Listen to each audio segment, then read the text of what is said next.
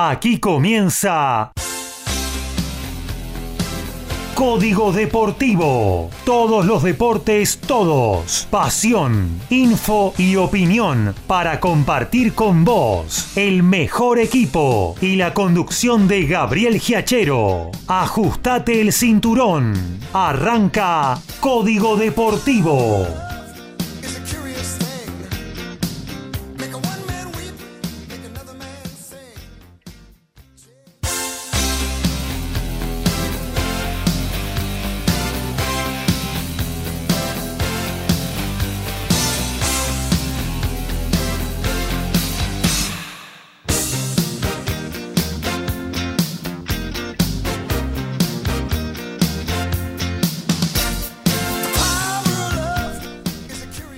¿Qué tal? ¿Cómo les va? Muy pero muy buenas noches. Aquí estamos arrancando una nueva edición de Código Deportivo, la 111 Capicú. Aquí estamos hasta las 23.30. ¿eh? Le hacemos compañía con info, con opinión, con buena onda, con buen humor y ahí vamos a estar con todo el vivo también de lo que suceda en el planeta deportes, ¿eh? hablando de fútbol, hablando algo de boxeo automovilismo, tenis, básquetbol, rugby, de todo un poquito en esta hora y media a todo ritmo deportivo. Luego le damos paso a partir de las 23 y 30 a TMO, tu momento balado con Alfredo González, media hora a pleno rugby, sí, con todo el rugby, muy pero muy buena música para compartir hasta las medianoche de este miércoles con una noche realmente hermosa, súper estrellada, un poquito fresca, claro, ya estamos en otoño y se nota en la temperatura, estamos en los 14 grados en estos momentos en la ciudad de Buenos Aires, aquí en la ciudad autónoma y alrededores.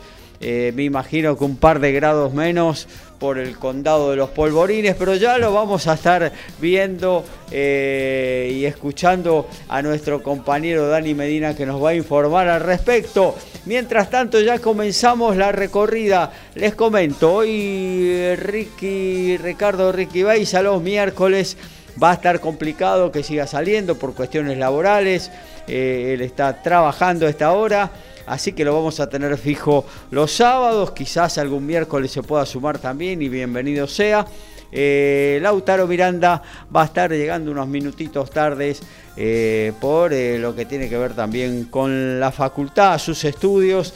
Así que hay prioridades, esto lo hacemos porque realmente nos encanta compartir junto a nuestros oyentes eh, la pasión por el deporte, eh, pero bueno, lo, prioritario es lo prioritario y no se negocia de ninguna manera.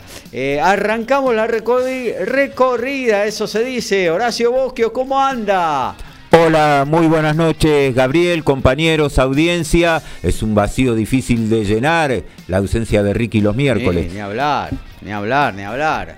Periodista, actor, no sé, de todo un poco. El multifacético. Bueno, con mucha información de fútbol, recién tenemos el final de Copa Argentina, después vamos a ir ampliando. Ya están en cancha por la eliminatoria de CONCACAF, México y El Salvador a punto de, comenzar y vamos a estar con todo lo, referido a lo que ha pasado en la jornada de ayer, eh, en el tema de la definición del grupo de Argentina.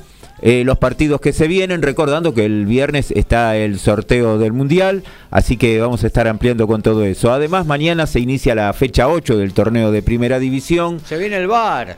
Y se viene el bar, así que a partir de este fin de semana va a estar abierto. a partir de mañana mismo ya, gran inauguración, gran. Eh, y bueno, vamos a estar también hablando de eso porque es una nueva era. ¿eh? Arranca finalmente eh, esto del video arbitraje en la República Argentina y no es un dato para nada menor. continuamos nuestra recorrida, nos vamos hacia Ciudadela, a encontrarnos con el especialista en la pelota ovalada, el señor Alfredo González. ¿Cómo anda, Alfred? Muy buenas noches muchachos y audiencia acá, como usted bien dice, desde la Casa de Piedra de Ciudadela, reportando en la fiesta del invierno. Usted vio cuando va a una fiesta que le, lo primero que le dicen, usted le toca la mesa 7, usted la mesa 9, bueno, estamos en esa etapa, están repartiendo las mesas para esta fiesta de invierno que se nos avecina. Bueno, ¿y qué tenemos de rugby hoy? De rugby tenemos. Ah, nos olvidábamos justo de lo más importante. Tenemos, vamos a hablar de los Pumas 7 que inician su. Ya están en el día de mañana viajando para seguir eh, lo que es eh, la World Rugby Serie 7. Tenemos qué está pasando con la Superliga Americana de Rugby con la derrota de Jaguares y cómo se apretaron todos en la tabla. Y se jugó una nueva fecha de la urbe. Vamos a tener algunos detalles y algunos comentarios acerca del mismo. Nos remitimos ahora sí a los polvorines, al encuentro de Daniel Dani Medina. ¿Cómo anda, amigo? ¿Qué tal, Gaby? ¿Qué tal, compañeros? Muy buenas noches. Hoy no está para hacerlo en el patio el programa, ¿eh? No. no, no, no. Tenemos un toldo, tenemos un toldo de aluminio, podría ser. Igual. No, no, porque podemos bajar, tenemos también este, lonas de toldo a los costados. se podría ser, es una especie de jardín de invierno, pero bueno, es un poco arriesgado más con, con estos temas que se están viviendo en el mundo este, con respecto a la salud, mejor lo dejamos ahí. Sí, 13 grados acá, una noche muy fresca, pero linda, ¿eh? Linda, el que sale afuera si quiere, puede ver las estrellas, está realmente hermoso, se han acabado esos, esa semanita que tuvimos de lluvia, Dios mío, ese fin de semana del año, de, la semana pasada, que esos cuatro días que fueron realmente bastante fuleros por acá. Bueno, acá andamos, por supuesto, volviendo al, mundo este, deportivo, hoy con Está para ser dulce también, ¿eh? Está para ser dulce. Los miércoles por ahí estamos más, más light, obviamente, más liviano por el tema del horario, ¿no? Porque tenemos menos horario, pero hay de todo, ¿eh? Hay de todo. Como en Botica tenemos todo lo que pasó en automovilismo este fin de semana en el turismo carretera, ¿eh? en, Concepción del Uruguay, donde, bueno, por fin se le dio a alguien, ¿no? Realmente que lo, la verdad es que si merecía ganar una persona en turismo carretera, un corredor el domingo pasado este, lo merecía con una rifa, tenía de los 100 números 110 números. ¿eh? Estamos hablando de Agustín Canapino, vamos a comentar un poquito de La Rioja, muchas novedades también, Fórmula 1, una carrera que parecía también para el bostezo al principio y después resultó la segunda carrera buena del año, vamos a decir así, la segunda carrera buena del año y si esto sigue así, si las 23 o 22 por ahora son 22 ¿eh? carreras, este, eh, siguen así, vamos a tener un campeonato bastante peleadito, no sé si tan peleado en algún momento, pero este eh, muy entretenido, muy entretenido, hasta la última vuelta no, no, no se sabe qué lo puede pasar. Muchas novedades, novedades en turismo carretera, novedades en, el TCR europeo, con el amigo este, Girolami que va a competir, vamos a hablar de, su cambio de marca, algo realmente importante. Sí, claro. Vamos a hacer una pequeña mención del WEC también, con muchos pañuelos. Eh, este, la gente de Toyota Gazoo Racing eh, tiene una fábrica de pañuelos ahora. Eh, porque, bueno, Tan como lo de Mercedes. Sí, le están cayendo muchas lágrimas. ¿Qué vamos a hacer? Este, no se puede ganar siempre, muchachos. Alguna vez, ¿no? Eh, ¿Viste cuando en el trabajo te pedían me solucionas esto, me solucionas esto? Cuando estábamos en el trabajo y siempre decíamos no puedo estar en todas. Entonces, este, acá es más o menos exactamente lo mismo. Y por supuesto tenemos básquet, ¿eh? la, pelota naranja que ha tenido este, un fin de semana con terminó la este, Sudamericano Juvenil 18 con una buena participación argentina. ¿eh? Una buena participación argentina. Tenemos para hablar, como siempre, de la Euroliga, la Eurocup una novedad bastante importante y que vamos a, vamos a, este, a hacer mención con respecto eh, a una persona que a la guerra le hizo eh, pito catalán. Estamos hablando de un jugador que vamos a mencionar quién es y por qué, porque quiso ir a un, lugar que está evidentemente más bloqueado que en Cuba en la década del 60. Eh, y quiso ir a jugar y va a ir a jugar. por supuesto vamos a tener también está el sorteo de la FIBA, FIBA América Cup en Brasil, que tiene los puestos después para el campeonato este, eh, panamericano. Y tenemos el vivo, ¿eh? el vivo de todos los miércoles y el, vivo de los sábados, que a veces los sábados no, no, está, pero tenemos dos vivos, uno que está sorprendiendo hasta ahora en Junín, este, argentino de Junín, que se juega el tema del descenso contra el puntero, que va a salir número uno, que ya prácticamente no lo pueden alcanzar, que es Kimsa de Santiago del Estero, y está por comenzar eh, el televisado, necesita televisado por Teis por en, el estadio Jorge Conte en Corrientes, regata de Corriente que busca firmarse para los playoffs, y Riachuelo, Riachuelo de la Rioja, un equipo que recién ascendió este año, y puede llegar a estar en los playoffs. Aparte, por supuesto, alguna postilla que, que iremos diciendo en esta fresquita pero muy linda noche.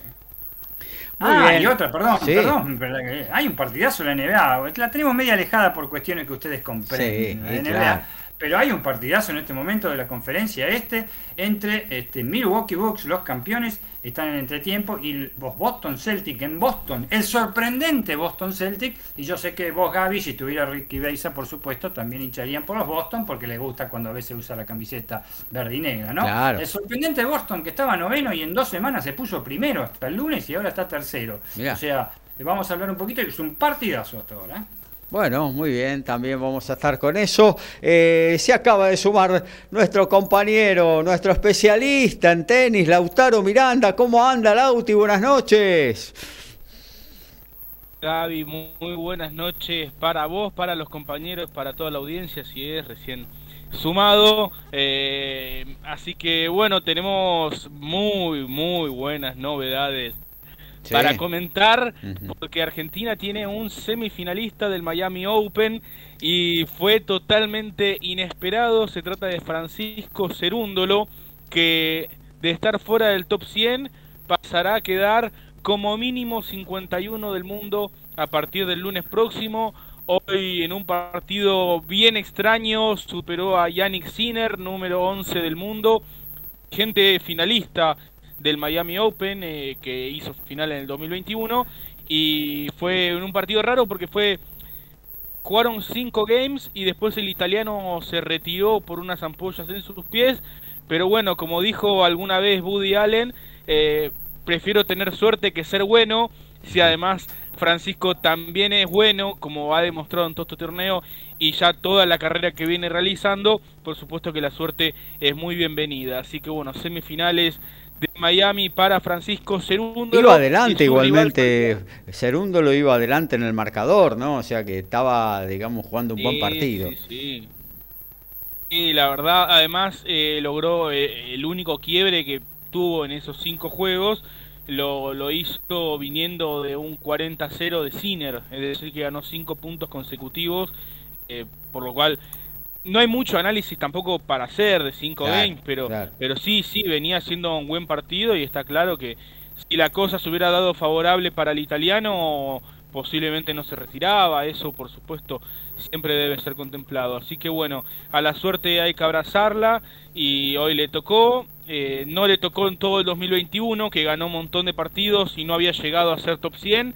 Bueno, en esta ocasión le tocó la suerte y ya va a quedar ahí al borde del top 50. Eh, así que bueno, muy muy felices por Francisco. Y su rival el viernes será el vencedor del duelo que están sosteniendo ahora mismo Casper Rudd y Alexander Zverev, que acaba de comenzar por ESPN Extra, eh, y que está sacando Rudd 40-0 en el primer juego.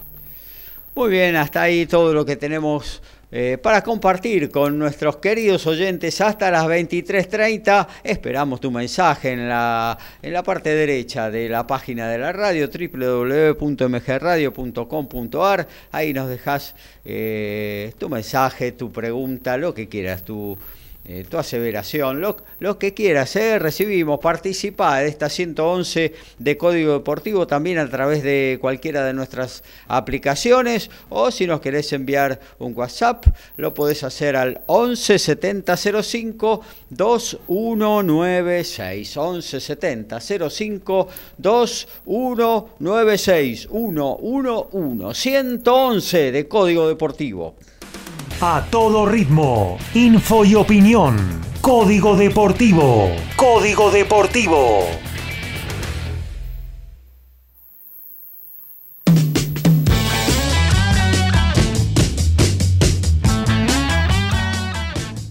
Arrancamos Código Deportivo con los Noti Deportes. Por supuesto, vamos de automovilismo, vamos a hablar turismo nacional. La Rioja, ahora sí, otra vez y con memoria.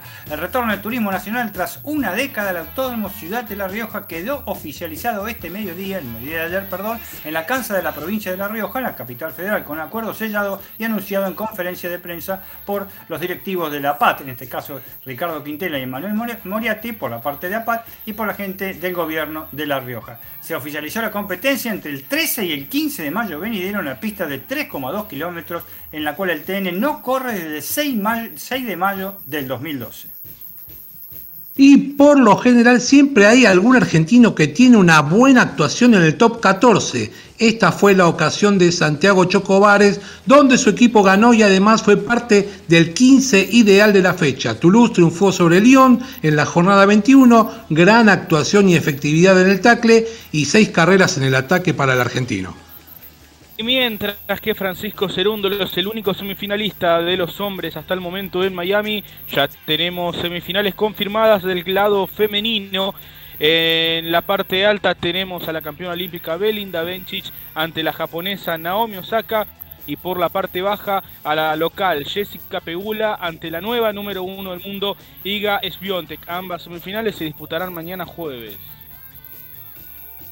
Y en la pelota naranjada estamos hablando del básquetbol. La Liga ACB Endesa, clásico catalán sorpresivo. Y al Barcelona por fin le frenaron un poquito. En el clásico catalán, el Juventud fue dominante de principio al fin y bajó este fin de semana al Barcelona por 83 a 72 y cortarle una racha de 8 victorias consecutivas.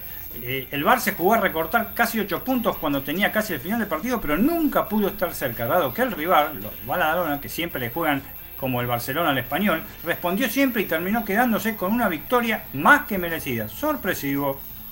Y en las eliminatorias de Oceanía hoy se jugó el partido final. Eh, Nueva Zelanda le ganó 5 a 0 a Isla Salomón y ahora eh, va a jugar el repechaje el equipo neozelandés ante el que corresponda del repechaje por la CONCACAF, que en este caso sería Costa Rica. Hoy lo vamos a saber, ya que se está jugando la última fecha de eliminatorias de CONCACAF y después vamos a estar con todos los resultados y los clasificados minuto a minuto. Ahí estamos. Bueno, y ya que estamos con Horacio, seguimos con el fútbol, porque bueno, se cerraron las eliminatorias, se cerraron, no, teóricamente hay un partido pendiente, Brasil-Argentina, que bueno, en algún momento se jugará, eh, pero bueno, se cerró lo que tiene que ver con la participación de todos los demás equipos en eliminatorias. Ya tenemos los cuatro, lo teníamos eh, desde el viernes pasado, desde el jueves pasado en realidad, los cuatro eh, clasificados al Mundial Qatar 2022 y allá se terminó de definir el cupo para el que va a jugar el repechaje contra eh, la, la, sede de Asia, ¿no? El lugar de Asia. Em, por eso vamos a recorrer esta última fecha em, de eliminatorias sudamericanas. También vamos a estar con las europeas, con las africanas, porque bueno, se viene el sorteo del Mundial, ¿eh? próximo viernes a las 13 horas. Eh, de la Argentina. Ya vamos a saber, eh, vamos a empezar a palpitar con quién vamos a jugar esta cita de Qatar allá por el 21 eh, de noviembre, que es la fecha donde arranca la cita máxima del, del balompié mundial. Así que, bueno, te doy paso, Horacio. Bueno, eh, vamos con los resultados de la última fecha. Perú clasificó ganándole 2 a 0 en Lima a Paraguay. Venezuela como local perdió 1 a 0 ante Colombia. Bolivia de local perdió 4 a 0 ante Brasil. Chile perdió de local 2 a 0 ante Uruguay. Y Ecuador empató 1 a 1 con Argentina. Con estos marcadores quedó finalmente Brasil 45, Argentina 39, restando el partido de la primera rueda. Uruguay quedó tercero con 28, el cuarto lugar para Ecuador con 26 y con 24 clasificó a repechaje Perú.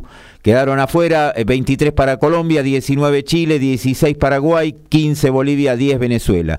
Y con los marcadores y con lo que ha ocurrido eh, en el día de hoy, eh, Perú ahora va a ser el que va a jugar el repechaje por Conmebol con el ganador del partido entre Australia y Emiratos Árabes Unidos, que estos corresponden al grupo asiático. Eh, además, con los clasificados, ampliamos como ser en la zona eh, asiática, tenemos a Irán, a Corea del Sur, a Japón, a Arabia Saudita, los cuatro que han clasificado en forma directa. Tenemos en África cinco clasificados que son Senegal, Ghana, Camerún, Marruecos y Túnez. Después tenemos la parte de Europa, hay 12 clasificados que son Serbia, España, Suiza, Francia, Bélgica, Dinamarca, Países Bajos, Croacia Inglaterra, Alemania, Polonia y Portugal. Y resta el partido de repechaje, donde Gales va a jugar con el ganador de Escocia y Ucrania. Partido que todavía no, no tiene fecha, pero bueno, ya habíamos dicho que cuando se sortee van a haber 29 clasificados de los 32, así que el sábado vamos a ir ampliando cómo se ha dado todo esto. Eh, como apunte. De, lo que es de Europa, entonces vale destacar, digamos, la, la, ausencia en el próximo Mundial, por ejemplo, de Zlatan Ibrahimovic, ¿no? Con Suecia, y bueno, obviamente que Italia ya lo conocíamos la semana pasada, y es lo que tiene que ver con África de Mo Erling Haaland, por supuesto, también. ¿Cómo? para mí hoy en día, Erling Haaland. Ah, también, sí, eh, sí. posiblemente el mejor centro delantero de la actualidad, peleando con Lewandowski posiblemente, pero va a ser una baja sensible y yo no sé si en algún momento lo veremos en algún mundial. Y, es joven, ¿no? Hay que ver que si lo acompaña a su país, porque Noruega evidentemente no, no es una potencia a nivel futbolístico y le cuesta entrar en los mundiales, ¿no? Pero eh, él tiene, bueno, va a tener varias oportunidades para lograrlo, ¿no? Eso sí, porque es un jugador de, ¿cuánto tiene? 20, 21 años, Haaland, ¿no? Es muy, muy joven. Eh, tiene todavía mucho recorrido en el profesionalismo y seguramente va a ser una figura. Eh, ya lo es, ¿no? Pero seguramente va todavía eh, lograr cosas más Tendrá que buscar otro equipo, me parece. Creo que ya a este momento el Dortmund se le quedó bajo a sus expectativas. Y sí, sí, sí. Sí, Haaland tiene destino, en principio, bueno, se nombran varios equipos, ¿no? ojalá Haaland se fuera para para Inglaterra. Me parece que ahí va a estar eh, eh, el despegue definitivo de él, pero bueno, se lo están nombrando insistentemente para el Real Madrid, para el Barcelona, la Juve, yo que sé, hay un montón de equipos poderosísimos del viejo continente que están tras los pasos del delantero noruego. Em, eh, y que además el Dortmund es muy factible que termine en el segundo lugar en la Bundesliga porque la diferencia que ha sacado el Bayern me parece que ya va a ser indescontable. Claro y que algún partido que no llega a ganar eh, o empata el Bayern, eh, a la otra fecha también le pasa lo mismo al Dortmund y no termina de, de, acomodarse, así que la diferencia es bastante grande y creo que están a siete fechas nomás del final, así que creo que el Dortmund tampoco va a poder campeonar eh, este año. Horacio, de los tres, vos me decías, tres no van a estar, van a estar stand-by para el sorteo del Mundial del próximo viernes. Sí. De lo que todavía se puede definir es lo que se está jugando ahora de CONCACAF. Claro, se están jugando eh, eliminatorias de CONCACAF en este momento, eh, estamos en la última fecha y vamos a ir repasando los marcadores. Canadá ya está, primero. Canadá es el que ya quedó clasificado. Eh, están todos los partidos 0 a 0. Panamá con Canadá están 0 a 0 en 18 del primer tiempo. El único partido que no, juegan por nada es eh, Jamaica y Honduras. México como local con la dirección técnica de Gerardo Martino. No hay gol de México en este momento. Lo marca Antuana, Antuna, perdón. 1 a 0 está ganando el equipo de Martino y ya ratificando su clasificación y Costa Rica, que es el que entraría en repechaje y que es el único que podría llegar a tener chance de entrar en forma directa, pero los goles a favor no, no lo favorecen para nada, está igualando 0 a 0 con Estados Unidos. La tabla de posiciones, con los marcadores en este momento tenemos Canadá 29 clasificado, 28 México segundo, tercero con 26 Estados Unidos y 23 entrando al repechaje está Costa Rica. Recordemos ya quedaron eliminados con 19 Panamá, 11 en este momento es El Salvador, 9 para Jamaica y 5 para Honduras. Ahí está. Costa Rica entonces sería quien jugaría con... Y Costa Rica estaría entrando, a ver, ya lo vamos a buscar. A Costa Rica le toca ah, no importa. Bueno, ya tenemos práctica. Canadá, una sorpresa realmente en este. Sí, una gran, una gran campaña. Una gran campaña ganándolo de punta a punta eh, esta eliminatoria y ya clasificado al Mundial cómodamente la fecha anterior. Estados Unidos y México, que son los abonados de costumbre también. Eh, eh, en esta parte de, en esa parte del continente de Centroamérica y América del Norte Y bueno, Costa Rica que ha entrado en algunos mundiales últimamente y que tiene que ir eh, también eh, a repechaje, ¿no? Eh, ¿Qué, cosa loca el hecho de que Canadá, como bien comentaron, se pasió en estas eliminatorias, si bien perdió la última fecha con Costa Rica, ya estaba prácticamente clasificado y de hecho pocas horas después se confirmó. Va Canadá al bombo 3, México y Estados Unidos se clasifican eh, con una eliminatoria bastante más floja que la de Canadá, van a ir al bombo 2, eh, como si fueran más favoritos. Casi que te conviene, eh, te toque el de la CONCACAF del bombo 2 antes que del bombo 3. es medio raro a veces cómo funciona el ranking. Claro, es por el ranking, claro. Claro, claro, se, ordenaron los bombos por el ranking, por eso es que en el bombo 3 está... se ha dado al revés, sí. Sí, está Alemania, está Dinamarca, están algunos equipos que... Bueno, Croacia, finalista de último mundial, está en el bombo 2, por ejemplo. Claro, claro, claro. Eh, Quería eh, apuntar que al margen de, me parece que ni fue penal el que le dieron ayer a Ecuador, ese fue el segundo gol que le marcaron a Argentina en toda la segunda rueda. Mira. En los ocho partidos que habían jugado... Coincido, coincido Horacio con la apreciación del penal. Ayer hubo dos jugadas de bar muy discutibles. Eh, la de Argentina-Ecuador, por supuesto, ¿no? El penal que conquista Valencia. Este, y que va, mejor dicho, lo conquista de rebote, ¿no? Eh, y el del tremendo partido que yo me vi todo por Portugal y, Macedonia. Portugal y Macedonia no, no, me conformó realmente, ya estaba todo, era muy superior para mí Portugal, a pesar de un buen inicio de Macedonia. Me vi este, eh, Argelia y, Camerún. Fue increíble el partido. Fue increíble. Y le, anularon un gol por VAR a Argelia.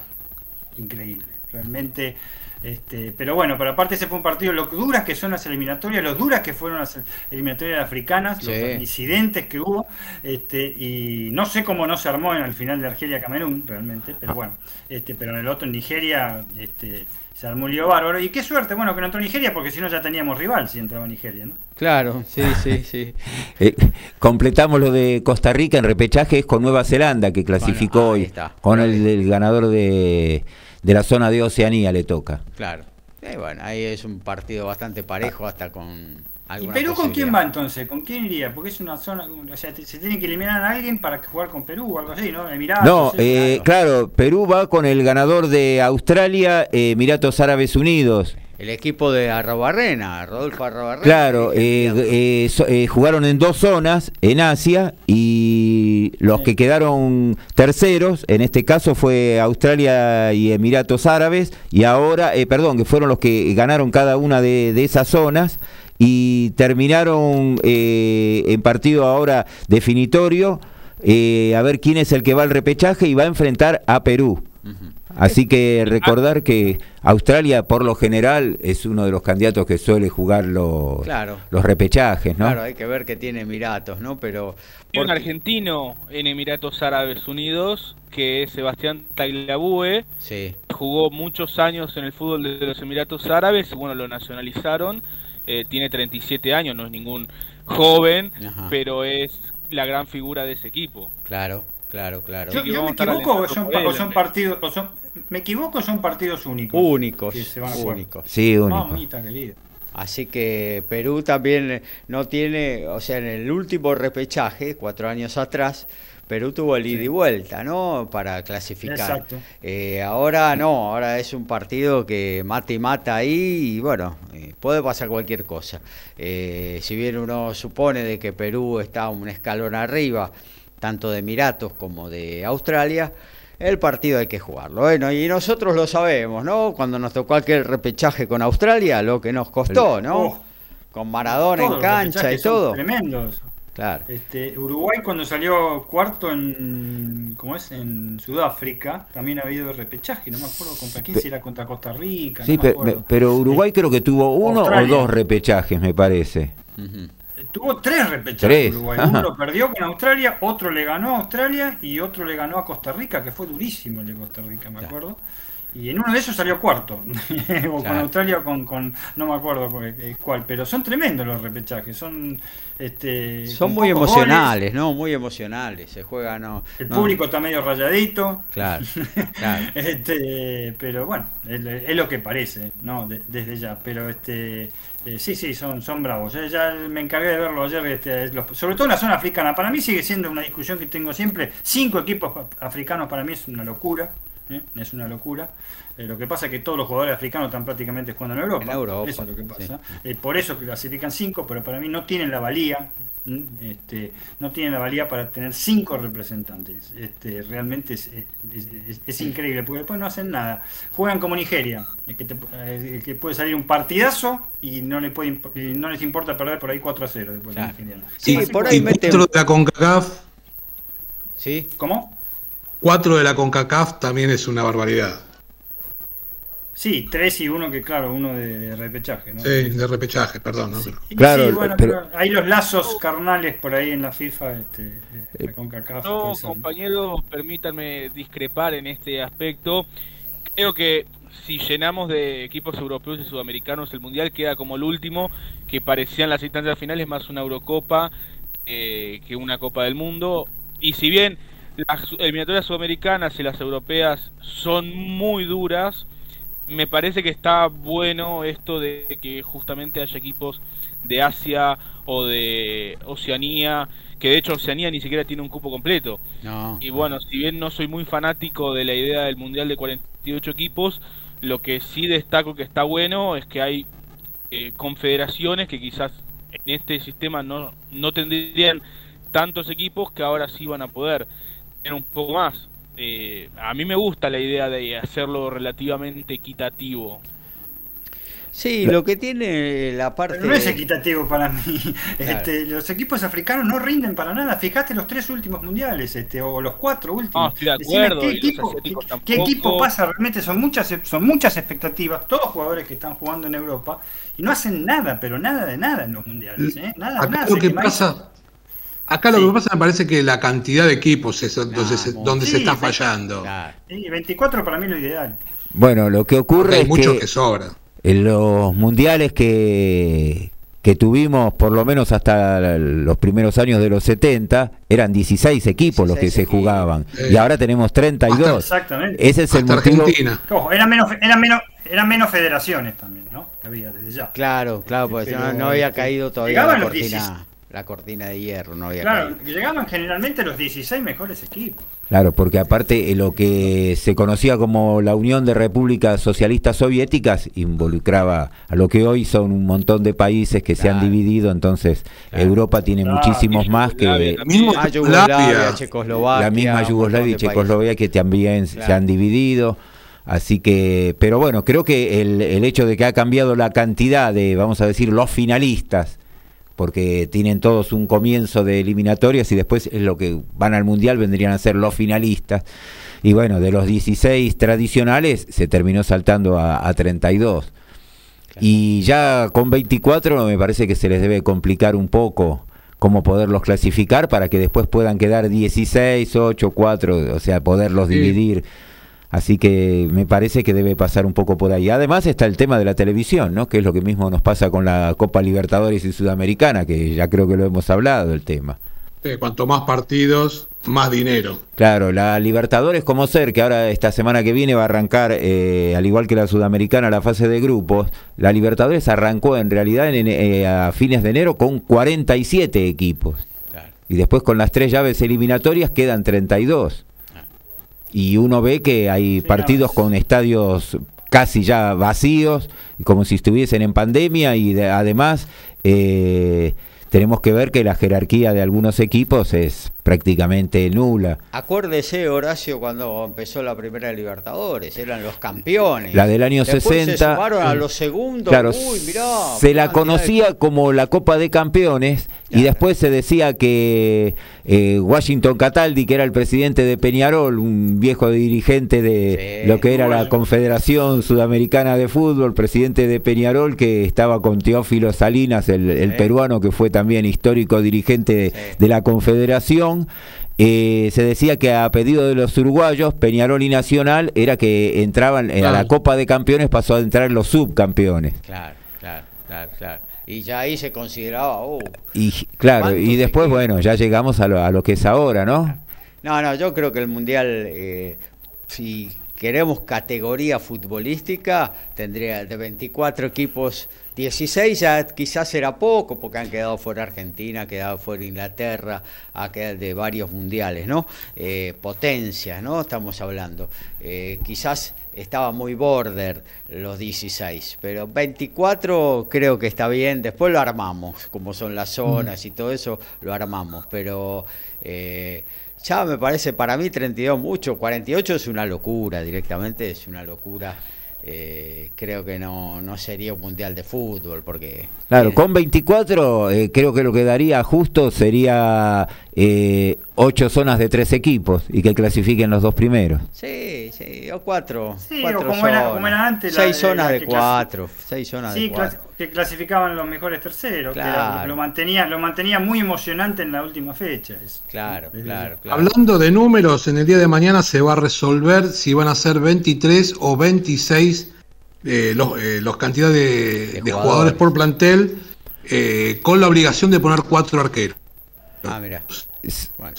Bueno. un dolor de cabeza menos para Scaloni, ¿no? Porque la verdad que en el arco Argentina eh, hoy en día lo tiene muy, pero muy bien cubierto, con Emiliano Martínez, con, con Franco Armani, con... Lo de Rulli ayer mismo. Con eh, Rulli. y puede ser también quizás Juan Muso, un cuarto arquero. Muso también.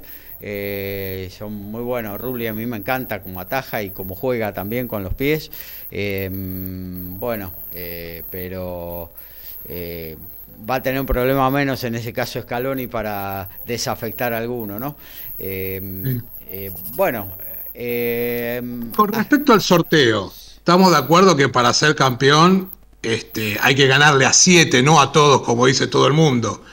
Y si ligas un poquito mejor eh, que yo prefiero que en octavo jueguen Alemania y Brasil para que se, algunos de ellos se vaya.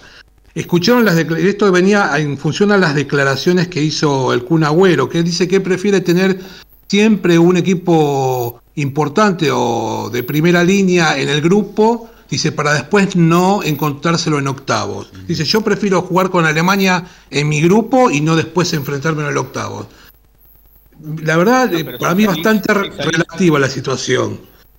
Y salís segundo en el grupo, como nos pasó en Rusia, después te toca una potencia en octavos también. En Por eso mismo. Francia.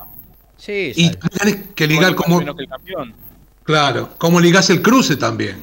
Claro, claro, sí, es ah, ese tema, como ligás el cruce. Generalmente, eh, es, yo considero casi imposible que lleguen Brasil y Argentina, por ejemplo, a jugar una final. Siempre la FIFA UEFA este, hace que se tengan que enfrentar antes, siempre.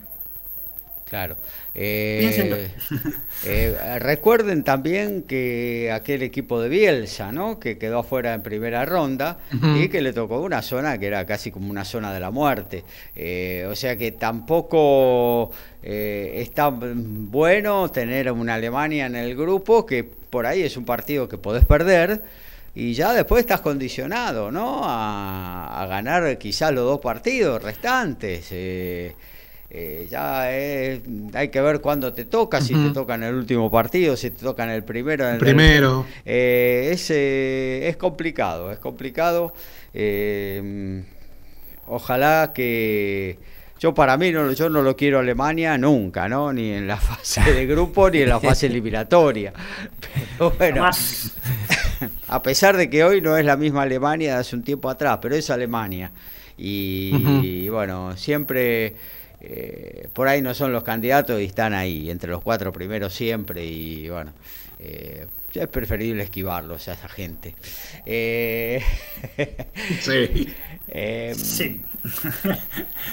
Sí, la verdad que sí. Y tampoco Países Bajos, ¿no? No sé si nos tocaría. También. Ah, bueno, otro que está en ese bombo.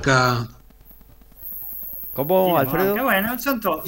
Dinamarca o que te toque en el, en el bombo 4, creo que está Ghana, que es uno de los africanos fuertes. Yo sé que, que como dice acá el compañero em, Daniel, no llegan a instancias finales, pero es un rival duro para, para primera ronda. Sí, eso, eso, te acepto, te acepto, es un equipo muy duro, no llegan a las instancias Los africanos son equipos de partidos, no tanto de campeonato. Sí, claro.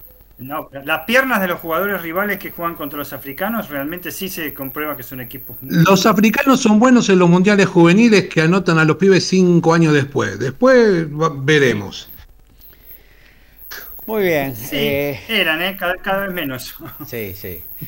Eh, ya no lo pueden hacer tanto como lo podían hacer antes, eso. Eh, bueno, eh, entonces ya tenemos a prácticamente todos los clasificados, falta esto de la CONCACAF, que yo diría que están los tres clasificados y el repechaje irá a Costa Rica, eh, o sea que prácticamente ya están todos los equipos, salvo tres de los que van a participar el próximo viernes, 13 horas del sorteo a Qatar 2022. Eh... Sí, completamos que eh, al margen de, los puntos, en caso de que perdiesen Estados Unidos y México y gane Costa Rica, quedarían todos en 25, pero en la diferencia de gol, hoy Estados Unidos es más 13, México más 8 y Costa Rica es más 3. Así que prácticamente ya está Tiene que todo... golear hoy Costa Rica, golear a Estados Unidos, ¿no? Claro, entonces eh, prácticamente no, no queda mucho más. La posición de Costa Rica no... No, no corre peligro porque está cuatro puntos arriba de, Panamá ya está firme ahí también. Sí, Panamá está igualando 0 a 0 con Canadá, hay gol de Honduras, eh, Tejeda de penal, le está ganando de visitante 1 a 0 a Jamaica, México con el gol de Antuna continúa ganando 1 a 0 ante El Salvador y Costa Rica eh, con Estados Unidos están 0 a 0, están todos promediando ya los 36 de este primer tiempo. Ahí está, aprovechamos que Horacio actualizó fútbol y vamos a ver lo que está sucediendo a nivel básquetbol y también tenis en este preciso momento y en la 111 de Código Deportivo. Y en básquetbol, en la pelota naranjada, en este momento están jugando en un partido palo y palo en Junín. Argentino de Junín está derrotando cuando faltan dos minutos para finalizar el tercer cuarto al puntero, a Kimsa, por 51 a 49 no está jugando con suplentes, Quinza por supuesto, Argentino Junín es uno de los equipos candidatos al descenso, pero un partido hasta ahora palo y palo y muy parejo, vamos a ver lo que acontece en el último cuarto. Por otro lado, en el estadio Jorge Conte, de, eh, donde se hace de local en Corrientes, Regatas de Corrientes está superando, cuando está por finalizar el segundo cuarto, 40-30 a este, el equipo de Riachuelo de La Rioja. En lo que tenía que ver con la NBA, que habíamos dicho, el partidazo que se está jugando en, la ciudad de Boston, los Boston Celtics, cuando finalizó el tercer cuarto, están derrotando 73 a 70 el equipo a los campeones de Milwaukee Bucks. Mientras tanto, en el Hard Rock de Miami, Casper Ruud saca 5-3, 30-15 ante Alexander Esberev, el noruego dos puntos de llevarse la primera manga. Básquet, rugby, fútbol, tenis, boxeo, deporte motor y más. Código Deportivo.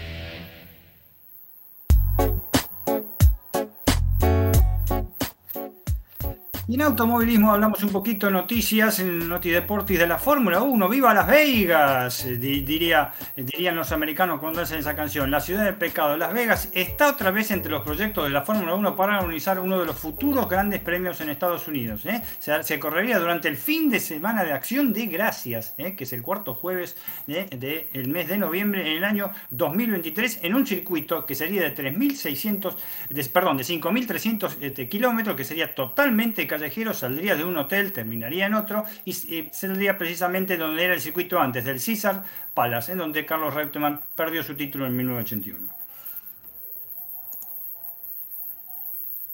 Y Santiago Grondona llegó en noviembre pasado a Exeter y tuvo la buena noticia ya que se firmó la extensión de su contrato, el formado en Champagnat que tiene 23 años no se sabe por cuánto tiempo es, pero parece que aseguran que un largo tiempo se va a quedar en Inglaterra. El tercera línea está feliz y quiere seguir jugando porque quiere jugar con los Pumas el Mundial.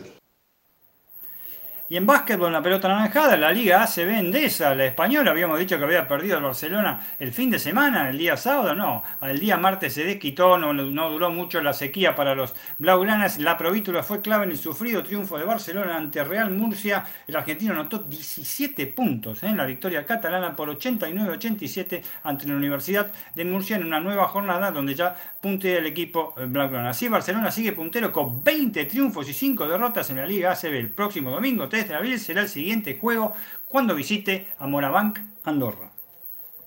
En la jornada de ayer en el Super Challenger de Marbella volvieron dos campeones de Gran Slam como Dominic Thiem y Stan Brinca, ambos lamentablemente con derrota. En el caso del austríaco perdió contra un argentino, contra el cordobés Pedro Cachín, quien enfrentará en la segunda ronda del francés Manuel Guinar. El día de hoy Dominic Thiem anunció que lamentablemente dio positivo de COVID por lo cual peligra su participación en Monte Carlo tras nueve meses de haber estado inactivo.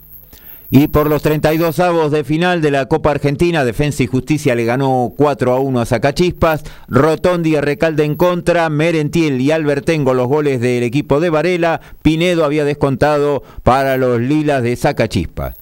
Muy bien, vamos a hacer rapidito lo que sucedió a nivel boxístico el sábado pasado. Tuvimos la oportunidad de estar en el Luna Par por una muy linda velada que se realizó de alta gala en el Palacio de los Deportes, ahí en Corrientes y Bullar, en pleno centro de la ciudad autónoma de Buenos Aires. Eh, muy buena velada, muy bien organizada y ahí estuvimos presentes eh, como Código Deportivo y MG Radio. Bueno, finalmente eh, Gustavo Lemos, Tito o el eléctrico, como, como le suelen decir también algunos, se lo llevó por delante a Lee Selby, al galés, a este veterano, buen boxeador, que vería de la categoría pluma, sintió el cambio de categoría, pudo subirse a la moto durante dos rounds hasta que Lemos empezó a sacar las manos, a llevárselo por delante y por potencia lo liquidó finalmente en el quinto round, en el cuarto ya lo había... Eh, mandado a la lona, eh, en el quinto por eh, dos veces y en la segunda el árbitro argentino Mario González decretó el final de la pelea. Tito Lemos se colocó con esta victoria en el primer puesto del ranking del mundo de la Federación Internacional de Boxeo de los Pesos Ligeros y espera por quien sea, ¿eh? o sea, es el retador obligatorio de esta asociación. Hoy el titular es George Cambosos, el australiano, que le acaba de ganar de tres de las cuatro coronas que hay en el mundo a mm, Teófimo López. Ahora lo va a defender esas tres coronas y va a pelear mm, eh, próximamente en julio. Así que vamos a, a ver, a estar atentos porque tener cuatro, una eh, cuatro coronas de una misma categoría, eh, es difícil asegurar que va a pelear con uno que otro, porque las cuatro le exigen que pelee en algún momento con el peleador mandatario. Así que vamos a ver con qué, cómo continúa, pero bueno, la posibilidad de Lemos ahora está más que clara. En caso de que el título, si en algún momento queda vacante, eh, lo va a disputar Lemos contra otro peleador. Eso eh, está más que claro.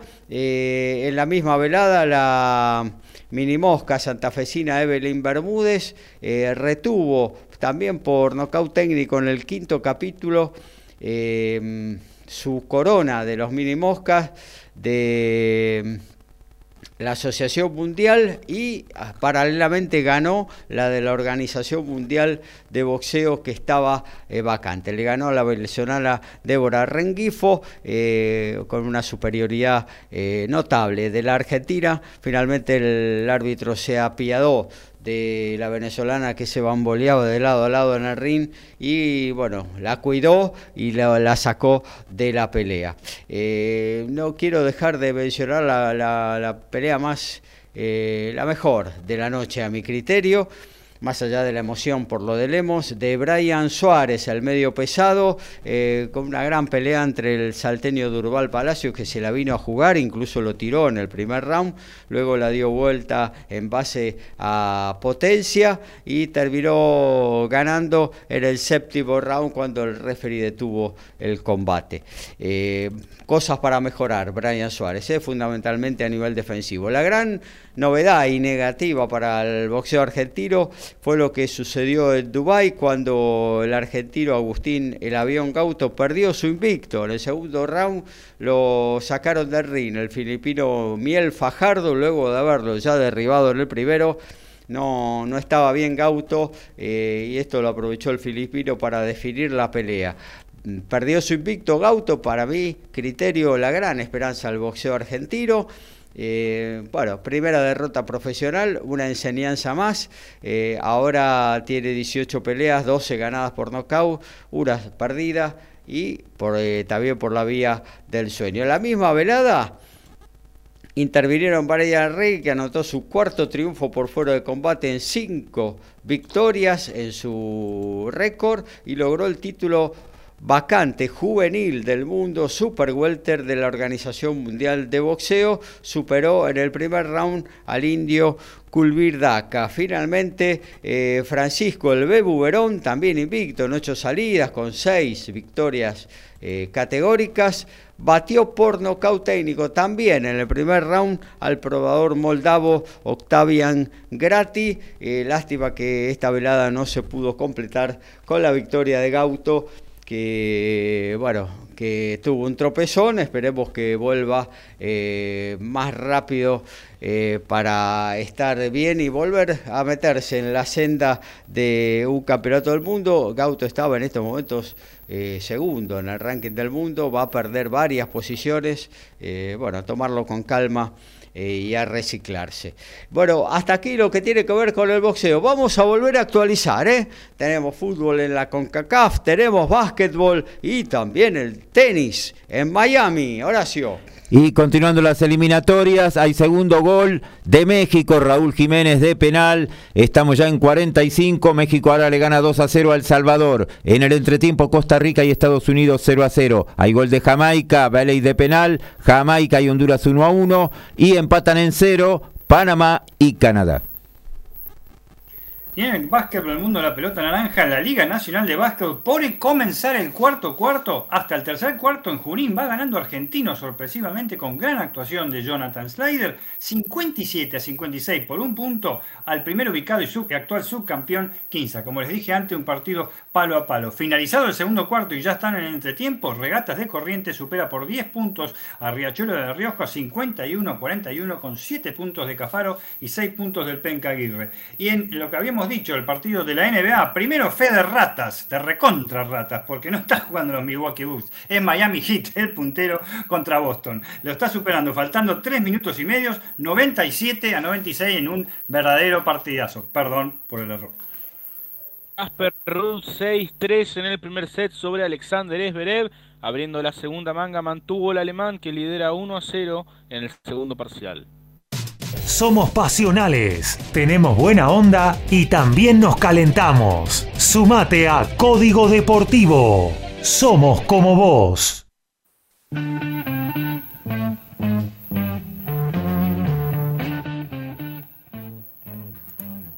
Y en el TCR europeo, ¿recuerdan la canción de Scorpion, este, Vientos de Cambio, de Win of Chain? Así parece decir Franco Girolami, el actual subcampeón del TCR europeo, que dentro en su segundo año dentro del viejo continente ha optado y lo ha sido contratado para pasar al equipo Audi RS3 del Comto Joe Racing, que es un equipo de origen belga, ¿eh? que recibe el apoyo oficial de la marca alemana de TCR World, o sea, del Mundial de TCR. Y terminó en el segundo puesto en el campeonato CR conducido por Tom Coronel, Dusan Borkovic y Nicolás Bart al volante.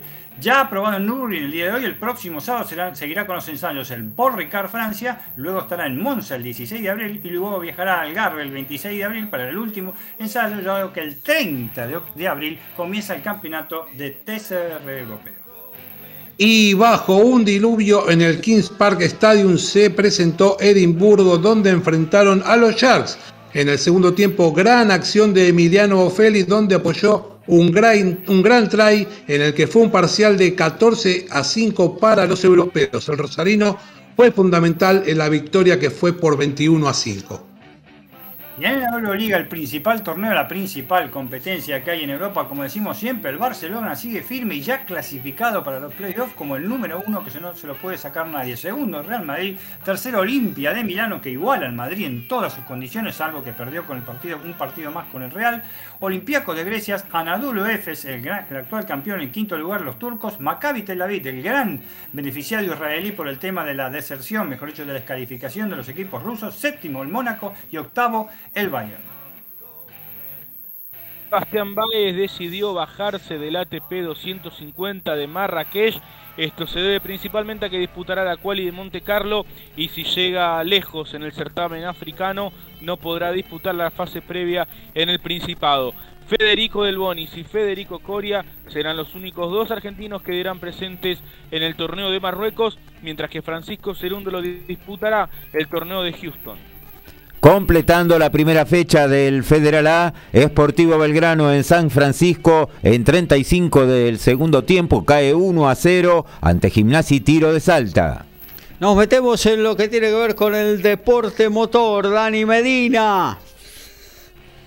Aquí vamos con el arranque, como lo extraña. Ah. No solo se extraña a Ricky porque no está, ¿eh? ahí está, gracias. Salió medio como que sí, sí, medio. una bujía me parece, estamos en un cilindro menos me parece. Un auto ¿eh? eléctrico parecía. ¿Cómo? Un auto eléctrico, digo, ¿no? Bueno, sí, un, híbrido eléctrico sería más o menos, ¿eh? más de impolvorines. Bueno, lo dejamos ahí. Bueno, empezamos realmente con lo que pasó este fin de semana. El turismo en carretera, lo habíamos dicho, se tenía que dar ¿eh? y se dio ¿eh? que eh, este, Agustín Canapino pueda volver a ganar y conseguir su decimotercera victoria del turismo carretera o el del Chevrolet del GP Carrera, ¿no? Desde ya a mi entender, pese al aburrimiento, la carrera no me gustó para nada. ¿eh? No me gustó para nada algunos sorpasos del segundo puesto, del tercer puesto, sí, del segundo puesto para, para atrás. Pero este el misil que tiene el piloto de Recife, que en realidad lo ha tenido las tres fechas. ¿eh? lo ha tenido las tres fechas al auto. se le dio ahora la victoria, pero se le podría haber dado mucho antes también. Sí, la primera fecha, recordemos que prácticamente lo parten en dos, ¿eh? este, eh, a pesar de que había perdido la primera colocación en ese momento con Benedictis, en la segunda fecha también con, el abandono, realmente estaba con el tema de, las alfines al gruesas juntas que le tiraban en la espalda y no se lo podía sacar Canapino, pero no, acá fue realmente desde la clasificación, desde la serie, eh, no hubo con qué darle, y aparte con una conducción este, impecable, ¿no? Ganó una carrera en que realmente eh, eh, eh, le ganó la pulseada a, Germán Todino, Torino, que es un muchacho que este, realmente está corriendo muy bien. Este, ganó la última carrera del año pasado, está primero en el campeonato sin haber conseguido todavía una victoria, la puede conseguir porque los que están ganando están sumando quilaje y la puede este, llegar a conseguir. Y por supuesto, él desde ya que arregló en el tercer lugar, ¿no? Este, completó el podio, pero el segundo lugar lo, logró Santiago Mangoni, también con el Chevrolet. Compañero de equipo, ¿no? De... Compañero de equipo de Agustín Canapino. Vos sabés, este, este, eh, Gaby y, oyentes, que yo hace rato, no, hace rato largo no quizás, pero hace varias carreras, varios años, que no recuerdo un 1-2 de un equipo. ¿eh? Eh, viste que ahora hay equipos que tienen autos diferentes, no diferentes marcas, pero diferentes colores. No, estos son iguales los GP Racing. Este, este, tienen los mismos buzos, los mismos colores. Y realmente meter un 1-2 en turismo carretera es muy complicado. ¿eh?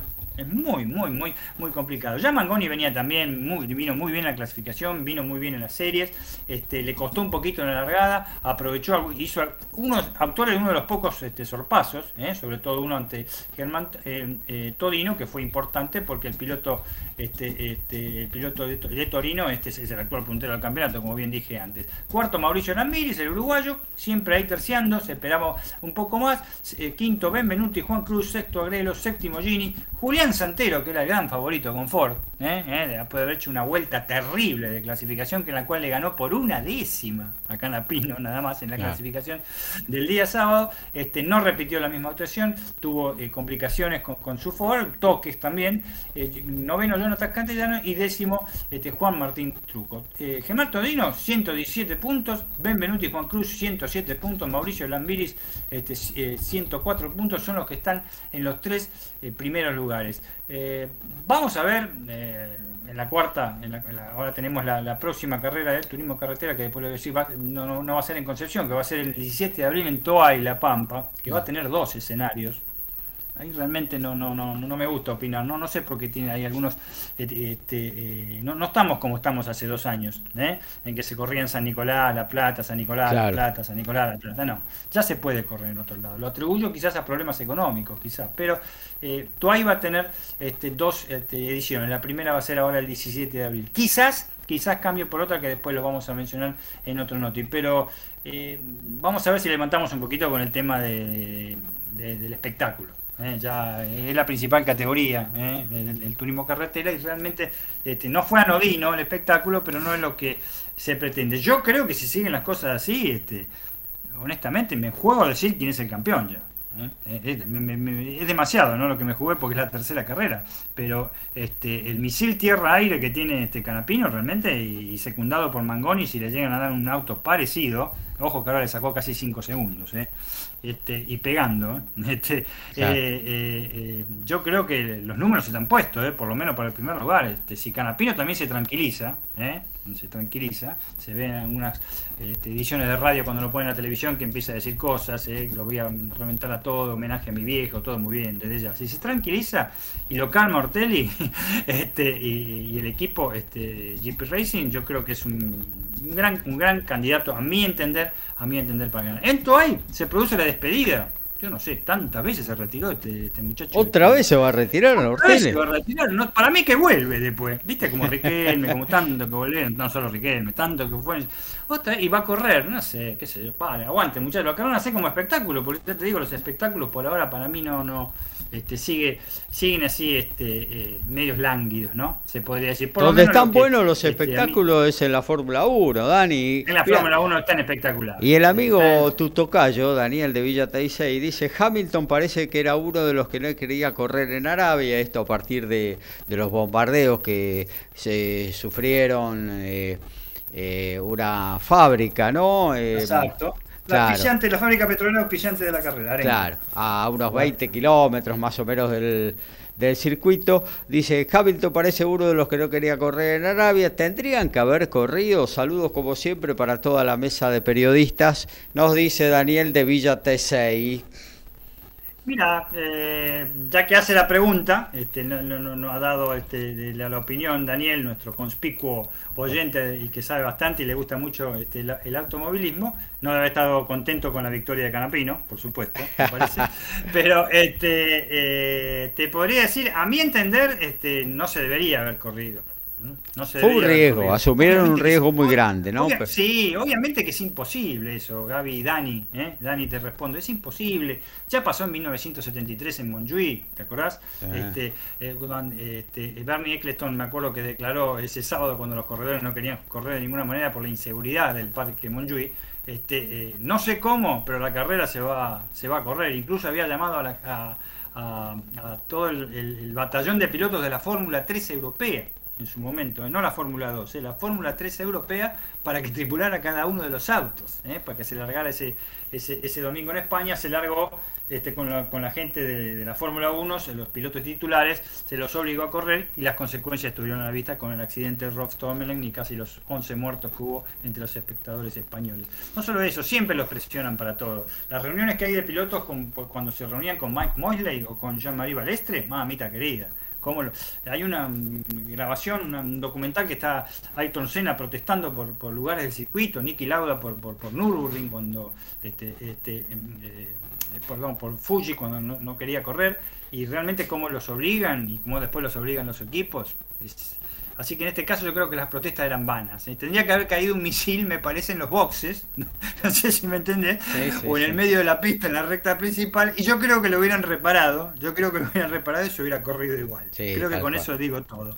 Pero mi, mi, mi, opinión es que no se debe haber corrido, este, se tenían que haber retirado inmediatamente. Lo mismo que hicieron en, en Australia, en el 2020, con, con el COVID. ¿eh? Cuando se las picaron, yo me las capi, dijo este Hamilton y Vettel Hamilton y Vettel hicieron lo que quisieron, ahí se las picaron en contra de lo que decía la gente de Mercedes y lo que no opinaban, lo que no opinaban ni Mercedes ni Ferrari, pero se las recontra picaron los tipos y ahí se fueron todas. Pero era otra cosa, ¿no? Era otra cosa, era otra, psicosis en este caso, ¿no? Desde ya, este, una Pero después, este, bueno, se armó una linda carrera con... Hermosa, ah, hermosa no, una linda carrera, una linda carrera. Este, eh, realmente habíamos dicho, habíamos adelantado, este, Gaby, el miércoles pasado, no, no se descuiden con este, Red Bull. ¿Eh? Red Bull tuvo una cosa inconcebible en, Bahrein. Perder los dos autos en prácticamente la última vuelta fue inconcebible. Se comprobó lo que fue, que, que no le llegaba la nafta, al, este, el combustible, al, tanque de combustible, el resto de la nafta que quedaba, que era un procedimiento que se hace, un resto que le queda para las vueltas que faltan, y no le llegó a ninguno de los dos. Aparte del problema en la dirección este, de eh, eh, Verstappen, lo que le pasó a Checo Pérez, que se hizo, hizo un trompo delante de Hamilton que posibilitó el tercer lugar del británico simplemente porque se le paró el auto, porque se quedó sin combustible, una, cosa de loco. Este, pero eso no podía volver a pasar desde ya, ¿eh? no tenía nada que ver con la aerodinámica, con los alerones, con las gomas, nada por el estilo. Este, eh, Red Bull tiene, tiene polenta, tiene polenta. En la recta, evidentemente, el auto es un balazo y eso que la Ferrari, que es el auto más parejo, me parece. El parejito, los dos parejos son este eh, eh, Leclerc y Sainz para mí. ¿eh? Son muy parejos, en las curvas vuelan. Y también con un motor que este año es superior al del año pasado, ¿no? se ve también se ve también en la performance de, Alfa Romeo, de Haas, que, que bueno, que tienen en sus entrañas el mismo motor, ¿no? No, qué, increíble, ¿no, Dani, de, este, que nos escucha y Gaby, oyentes y compañeros, este, ver luchar a Magnussen con Hamilton y no poder pasarlo. Este, ¿no? Este, este, ¿cómo, ¿Cómo está el tema en el, en el tema de Mercedes? También va a, mejorar para mí Mercedes. Sí, ¿eh? también, también. El tema de los cambios de reglamento le han calado hondo a estos muchachos, este, realmente, y los han, este, los han partido por el medio. Incluso el que más regular está es este. Eh, es el compañero de equipo, ¿no? De, Russell. y Russell, que siempre está ahí, bueno, tiene experiencia Russell porque era, era el tester, ¿no? De Mercedes. Pero bueno, Estaría bueno que levante Mercedes, ¿no? Porque eh, ahí... sería más lucha todavía. Claro, si estaría Leclerc, Verstappen, Hamilton, eh, más los compañeros de equipo, estaría, habría lucha por la punta todas las carreras y bueno, estaría emocionante, ¿no? Una vez más, Iván, lo de Checo Pérez posiblemente de los cuatro primeros, este, este, Checo Pérez era el más veloz. ¿eh? Había hecho un terrible tiempo el sábado, tremenda clasificación, y, este, y una mala decisión en cuanto a la parada en boxes hizo que después no, no, se le dio también justo que salió un pace car, ¿no? Desde ya, pero este, no lo benefició para nada y a partir de ahí no agarró más ritmo. Y Verstappen este, hizo lo mismo que hizo en Bahrein, lo pasó en la recta, lo aguantó, este, ya creo que Leclerc con el tema neumático no podía más. ¿eh? Lo apuró con el pace car también, con el pace car. y bueno, eso es, eso es lo que decimos de Verstappen. Por eso Verstappen le ganó a Hamilton. Quizás si hubiera estado otro piloto atrás de Hamilton en, Abu Dhabi no, lo podía pasar en esa vuelta con la experiencia que tenía Hamilton. Lo, tuvo al límite, lo, pasó en esa curva, que realmente es inolvidable la maniobra. Y acá hizo lo mismo, este, lo volvió a pasar de qué, lo volvió a pasar, hicieron una carrera muy parecida a Bahrein, pero en las últimas vueltas, y donde el campeón del mundo ahí consolidó una posición, que es diciendo acá estoy yo. Y este, fíjense que Ferrari conquistó este, hasta ahora lo que conquistó en puntos este, en, las cinco primeras carreras este, del año pasado. Ya los tiene en dos carreras, ¿eh? con una carrera ganada y con un 1-2 y la otra con un 2-3. Está espectacular. Pero bueno, no perder de vista que los dos equipos importantes son sin ninguna duda Ferrari y, Red Bull. Así que este, ojalá que, se, que, esto mejore, ojalá que mejore aún más porque vamos a ver un muy entretenido año de la Fórmula 1. Está bien, ahí estamos, ¿eh? perfecto. Eh, y creo que, va a ser así. Realmente creo que Mercedes se va a recuperar, no sé si próximamente, pero tiene los medios económicos y técnicos eh, y el personal idóneo para que, para bueno, para remontar esta situación, ¿no? Que tiene que ver, me parece, más con la parte aerodinámica, ¿no? Se la jugaron con coches sin pontones y bueno, por ahora no le está saliendo bien. Yo creo que están pagando consecuencias a eso. Y también, por otro lado, que nos están haciendo declaraciones, ¿eh? Este, que se tiraron contra los popes de la FIA cuando terminó el campeonato el año pasado. ¿eh? Las cosas a veces de alguna manera se pagan. Ya lo pagó Ferrari, ¿eh? ¿Eh? Con, la, con la perreada que metió en el, en el cuando Hamilton salió campeón por sexta vez. Lo pagó y dos años fueron que lo pagó prácticamente. ¿Y cómo? ¿eh? Con, con, un motor que no iba ni para adelante ni atrás. Así que, pero y bueno, yo creo que sí, como decís vos, tienen medios, tienen influencias también y tienen que bajar un poco los humos. Este, creo que tendrían que volver al primer nivel. Tal cual. Bueno, hasta ahí lo del automovilismo. Nos vamos a actualizar fútbol, básquetbol y tenis en esta, la 111 de Código Deportivo. Y en el entretiempo, en las eliminatorias de CONCACAF, hubo segundo gol de Jamaica. Morrison, ahora Jamaica le gana 2 a 1 a Honduras. Continúan 0 a 0 Panamá y Canadá. 2 a 0 le gana México a El Salvador con los goles de Uriel Antuna y Raúl Jiménez. Y Costa Rica en 3 del segundo tiempo, igual a 0 a 0 con Estados Unidos. Y la Liga Nacional de Básquet a falta de 3 minutos 14 segundos para finalizar el cuarto, cuarto y último cuarto del partido. Ahora sí, 15 pasó al frente, 65 a 60, gran actuación también del ecuatoriano Carabalí. Pero bueno, las cosas todavía están parejas porque el partido es bastante parejo. Todavía no comenzaron el tercer cuarto.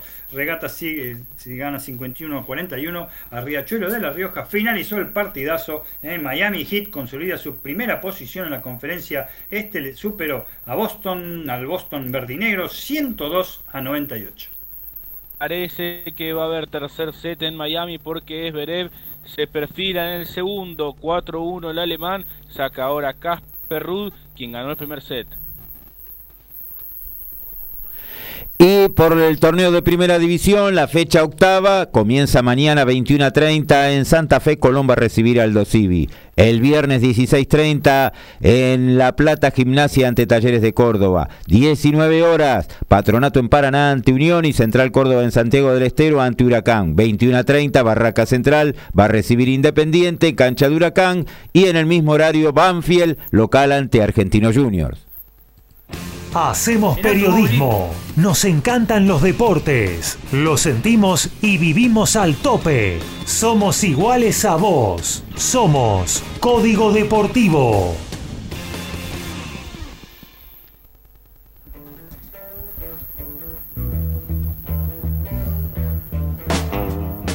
Automovilismo, el TCR Sudamérica sigue siendo el TCR Sudamérica para todos después de la temporada inaugural con más de 50 pilotos de 8 nacionalidades. El segundo año del TCR se viene con todo y tendrá su primera piloto en grilla de anotado. Se trata de Vía Figueredo, que es la mayor exponente del deporte femenino en Brasil con 37 años. Se subirá uno de los Audi RC3 TCR preparados por el Cobra Racing, equipo dirigido por Figueiredo, quien se consagrará como la primera mujer en ganar un evento en Indy Life, ganar la Fórmula Renault correr seis temporadas en Stock Car y también en el campeonato IMSA.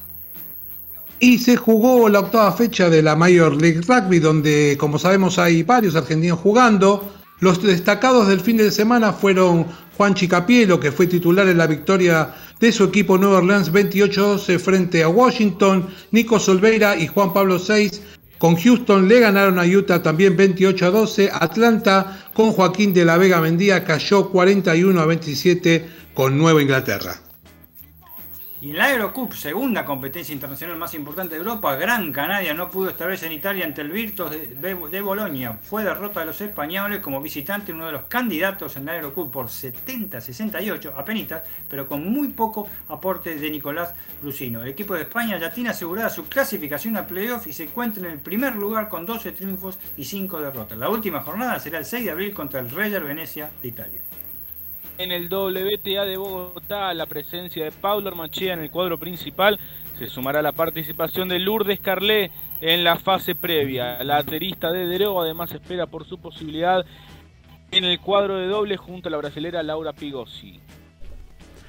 Y en la Liga Colombiana se completa en la noche de hoy la fecha número 13 del torneo Apertura. 5 del segundo tiempo igualan en cero Millonarios y Juniors.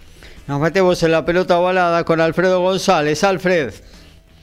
y, después de la segunda concentración nacional de los Pumas 7 y con los trabajos realizados en la Casa Puma, Santiago Gómez Cora dio a conocer la lista de los 14 jugadores que van a viajar a Singapur, en lo que se va a jugar allí la quinta etapa del World Rugby 7 Series, del 9 al 10 de abril. Hay dos debutantes en el equipo, ya que Felipe de la Vega de Cuba y Tobías Guade de Alumni eh, van a ser parte del plantel. Eh, dos jugadores que estuvieron trabajando ya con el equipo nacional, pero esta vez, por primera vez, son considerados para jugar oficialmente.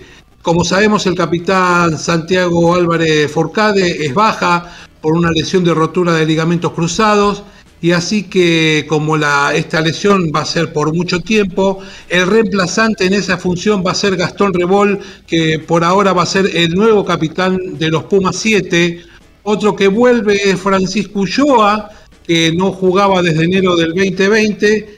Y mañana, en el día de mañana, que es 31 de marzo, eh, parten desde Seiza eh, eh, todo el staff y el equipo del seleccionado de Puma 7 con dirección a Singapur, donde van a jugar, como decíamos, este, la quinta etapa y una semana después vuelan hacia Vancouver, donde empieza la sexta etapa, donde van a jugar del 16 al, y el 17 de abril del mismo mes.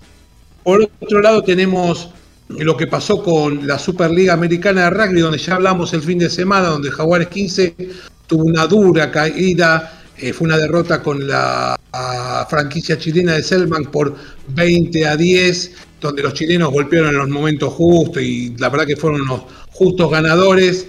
Podemos también hablar de otro batacazo donde se eh, eh, obtuvieron el primer triunfo cafeteros. Esta vez eh, ganaron por primera vez, como decíamos, 27 a 17 sobre Cobras, la franquicia de Brasil. Y en otro partido que también fue, podríamos decir, otra sorpresa, Olimpia de Paraguay, los Olimpia Lions, se impusieron a Peñarol por 15 a a 13. Eh, Peñarol, recordemos que es el subcampeón de la Superliga Americana de Rugby. De esta manera, terminada la tercera fecha, están todos bien apretaditos en la tabla. Tanto Peñarol, Selman y Jaguares tienen 10 puntos. Olimpia tiene 8, Cafeteros tiene 5 y Sierra Cobras con 1. La próxima fecha, que es la cuarta, se juega toda en Paraguay. Recordemos que la tercera fue desdoblada, ya que Jaguares jugaron en Chile con el equipo con Selman y los otros cuatro, equipos jugaron en Paraguay. A las 10 de la noche del sábado, un, horario bastante raro, van a jugar Peñarol con Jaguares 15, Selman con Cafeteros y Olimpia Lions con Cobras. Recordemos que Jaguares 15, Jaguares 15 se encuentra en Ciudad del Este, donde entrena para, para enfrentar ahora su próximo compromiso a Olimpia y se cree que posiblemente el equipo sea rotado. Y para ir terminando, vamos recordando que la fin de semana pasado se jugó este, una nueva jornada del Urba Top 12, donde hubo una gran victoria de los Tilos con un arranque donde sacó ventajas y en el segundo tiempo fue un poco trabado, le ganó 30 a 5 a Regatas. Parejo partido con mejor comienzo de la gente del Marrón que se lo que fue cediendo en, el juego, pero no alcanzó en la remontada Atlético del Rosario y terminó ganando Belgrano 23 a 21. En el partido de la fecha se enfrentaban los finalistas del 2021, buen partido del SIC en el primer tiempo y en el segundo tiempo administró la diferencia, le terminó ganando 30 a 7 a Cuba y no hubo problemas para el Cardenal y una merecida victoria 41 a 11 contra Viey. En el partido entre Pucará y Alumni, la verdad que se respetaron muchos ambos y en un partido muy parejo se lo terminó llevando Alumni 21 a 19 de visitante y gracias a su primer a su pack de forwards y al número 10 eh, él casi pudo ganar su primer partido en su primera presentación del campeonato de visitante ante San Luis 19 a 9. Libre quedó Hindú. La tabla la encabezan Newman y Alumni con 9 puntos. Lo siguen el SIC, los Tiros, Pucará, Belgrano y Cuba con 5. Regatas con 4. Hindú y casi también tienen 4, pero jugaron un solo partido. Atlético del Rosario tiene 1 y cierran San Luis, IBA sin unidades. La próxima fecha. Muy bien, la próxima fecha, rápido. Bueno, dale. Dale, dale, dale, que se nos va el programa. Después tenemos TMO, que ahí vas a dar toda la info detallada de lo que fue la, la, la, jornada de rugby. Eh, muy bien. Eh, mm, a ver, vamos a cortar y nos metemos directamente en la próxima columna de tenis. La asistencia mágica, el sorpaso inesperado y el try sobre el cierre. Todo está en Código Deportivo.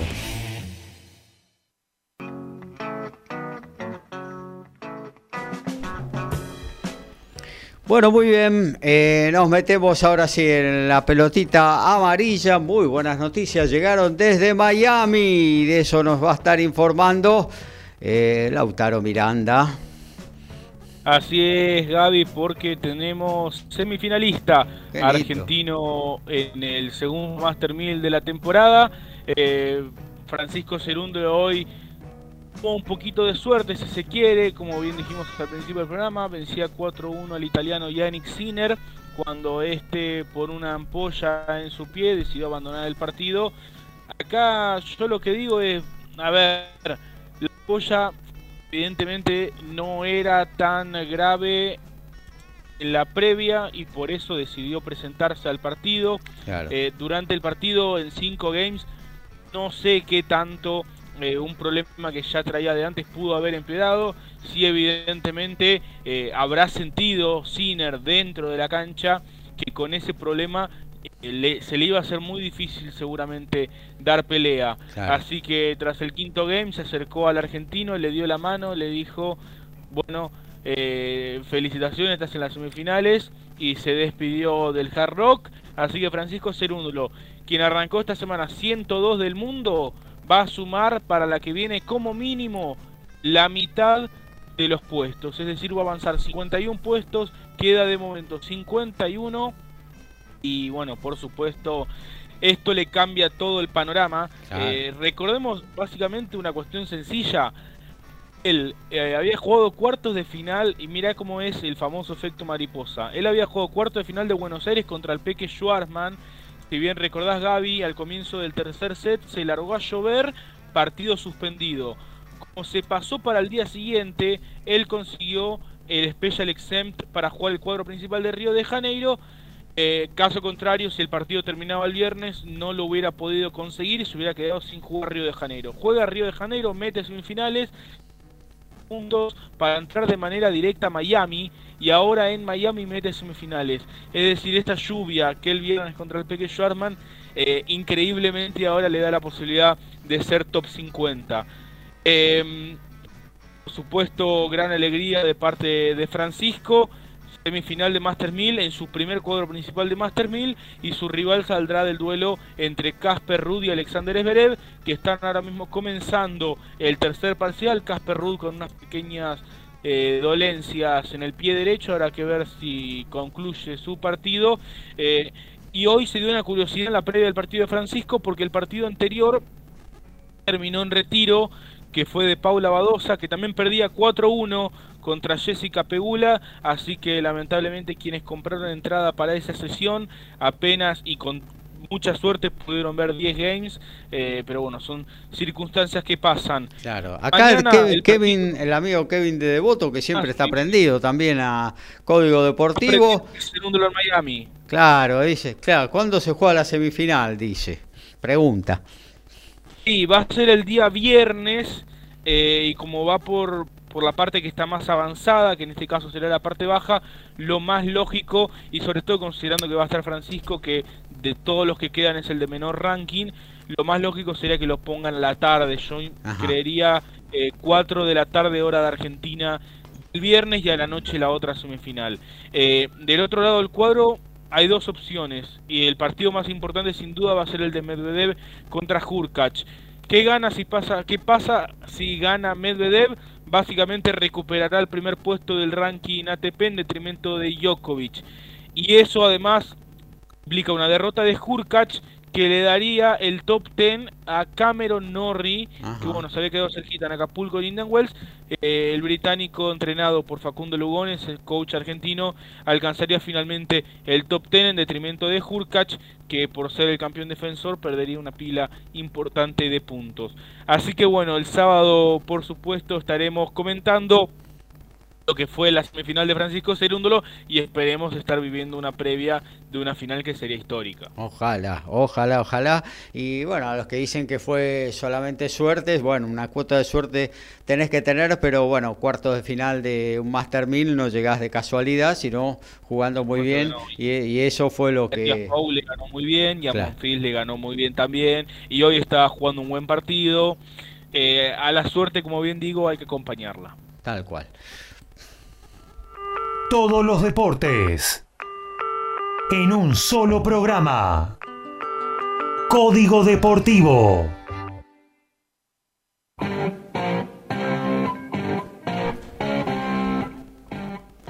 Vamos con el básquetbol, nos vamos a los polvorines con Dani Medina. Y aquí estamos, por supuesto, con la pelota naranja, primero diciendo que está terminando y prácticamente es el triunfo de Kimsa de Santiago del Estero, 71, vamos a ver porque está el tiro final. No, Increíble. 71 a 71 acaba de terminar el cuarto cuarto. Se caen las personas en el estadio de Junín porque se tiran prácticamente al piso. Van a suplementario. Eh, quedaba un segundo e igualó el conjunto argentino de Junín. Así que suplementario. Obviamente no vamos a estar en la transmisión. Les dije que era un partido duro. Fue muy conversado este, este los últimos, sobre todo los últimos dos minutos.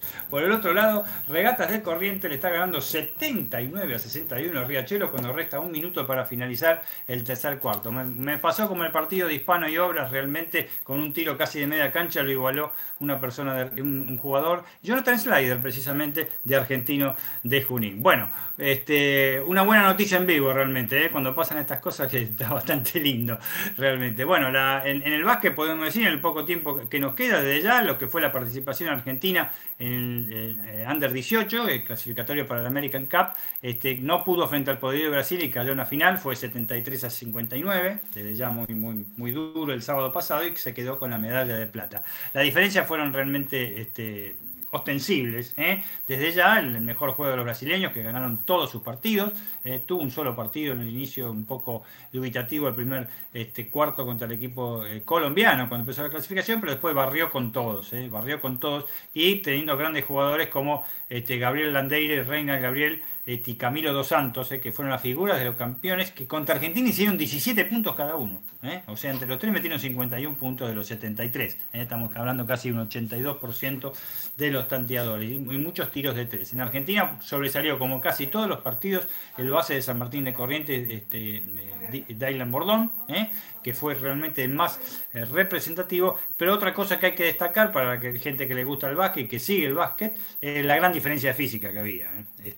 ¿Eh? Si bien Argentina llevó un equipo con, con textura física distinta, los brasileños la verdad que lo doblaban, no solo en altura, sino también en la contextura física de, musculosa, se podría decir, ¿no? Pero igual, este, Argentina ha dado un, paso adelante, me parece, y son categorías que hay que tener este, muy, pero muy en cuenta, porque este, son las que eh, viene el futuro para, para, para, el básquetbol argentino. Franco de Caballito, Dani, nos dice, muy buen programa. Ferro, ¿podrá pelear el título de la liga esta temporada?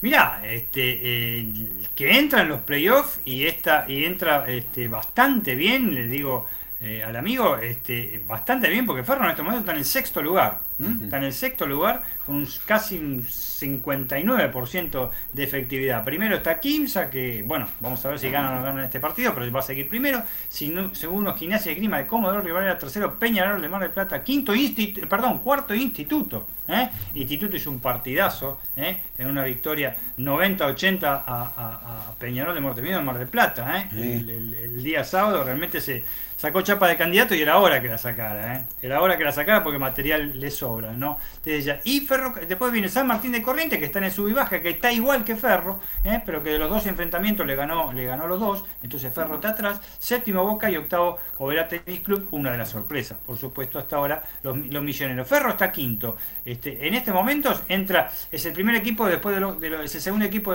perdón, sexto, el segundo equipo después de los cuatro que no entra a cuarto de final directamente. Claro. Si en este momento, el quinto, sexto, séptimo, octavo, noveno, décimo, en este momento, este Ferro, si hubiera terminado ahora el campeonato, Ferro estaría jugando con Platense. Claro. ¿Mm? Platense que ha superado a San Lorenzo de Almagro y menos mal que faltan, menos mal que faltan seis fechas, siete fechas más o menos, porque si no San Lorenzo era serio candidato al descenso. ¿eh? Este, ayer fue goleado por Olímpico de la Banda con sacó 27 puntos, ¿eh? terminando su excursión santiagueña que le fue muy mal. ¿eh? Se comió dos goleadas, 32 puntos en contra contra 15 y 27 puntos contra Olímpico. Más de eso no se, no se puede decir. Así que sí, este, y todos esperan, sobre todo el básquet capitalino espera mucho que Ferro tenga, porque Boca está medio decepcionando. ¿no? Hasta ahora se puede decir que es una decepción, Boca sigue perdiendo, perdió el otro día. Con, el plantel que tenía, teníamos pensado que iba a estar entre los primeros cuatro mínimo ¿no? de la liga. Exacto, que tenía que tiene, ¿eh? porque los mantiene. ¿eh? Este, únicamente incorporó un jugador y que no, no ha rendido hasta ahora tampoco. Como dijimos, el Instituto se metió, Atenas metió un triunfo bárbaro ¿eh? en, obras y ante obras que está en franca caída y que lo, este, lo catapulta, obviamente, junto a la unión de que se llevó ayer de Río Gallegos, un, un triunfo espectacular por 73 a 70 contra Hispanoamericano en un muy lindo y plausible partido. En la parte de abajo está el Hispanoamericano, que prácticamente está condenado tiene que pasar muchas cosas, se tiene que ganar todos los partidos y que pierdan varios los, de arriba para no disputar el, partido, los, los, partidos para ver quién desciende. Y después están iguales Atenas en el lugar 19 y Unión de Santa Fe, otro que está eh, este, complicadísimo. Seguramente va a estar igual con Argentino Junín si cae derrotado hoy. Si gana Argentino Junín va un poquito más arriba. Un poco más holgado están comunicaciones este, eh, la unión de Formosa y ahí aparece ya San Lorenzo de Almagro, ¿eh? que por este año, si es así estadísticamente y en competencia, no se va a la liga, eh, a la parte del torneo de ascenso, pero quizás pueda ser desafiliado. Muy bien, gracias Dani. Aquí, hasta aquí hacemos toda la paleta informativa que le estuvimos dando hora y media en esta nueva edición, la 111 de Código Deportivo. Nos vamos despidiendo. Horacio, actualizame con CACAF y nos encontramos el próximo sábado. Sí, 20 del segundo tiempo. Panamá le gana 1 a 0 a Canadá, Jamaica 2 a 1 a Honduras, México 2 a 0 a El Salvador. Hay dos goles de Costa Rica, le gana 2 a 0 a Estados Unidos. Con tres goles más, podría llegar a entrar el equipo costarricense y, e ir al repechaje Estados Unidos. Chau, hasta el sábado. Eh, Alfredo, te quedas con tu TMO en un ratito nada más. Y para el resto nos encontramos el sábado y toda la información al rugby en un ratito nada más. Saludos a los oyentes y a ustedes. Lautaro, un abrazo grande. El sábado nos reencontramos. Abrazo grande, Gaby. Actualizo lo de Miami porque Casper Ruth tras el segundo set pidió el fisio y me parece que jugó la del mentirón porque ahora lidera 3 a 0 en el tercero. Eh, de ahí sale el rival de Francisco. buena semana para todos. Nos vemos el sábado. Abrazo Dani, nos reencontramos también el sábado por la mañana en otro código deportivo. Un abrazo para vos, Gaby, para todos los compañeros, para los oyentes. Está ganando 79 a 76 en Junín, Argentino, a falta de un minuto y medio. Mamita.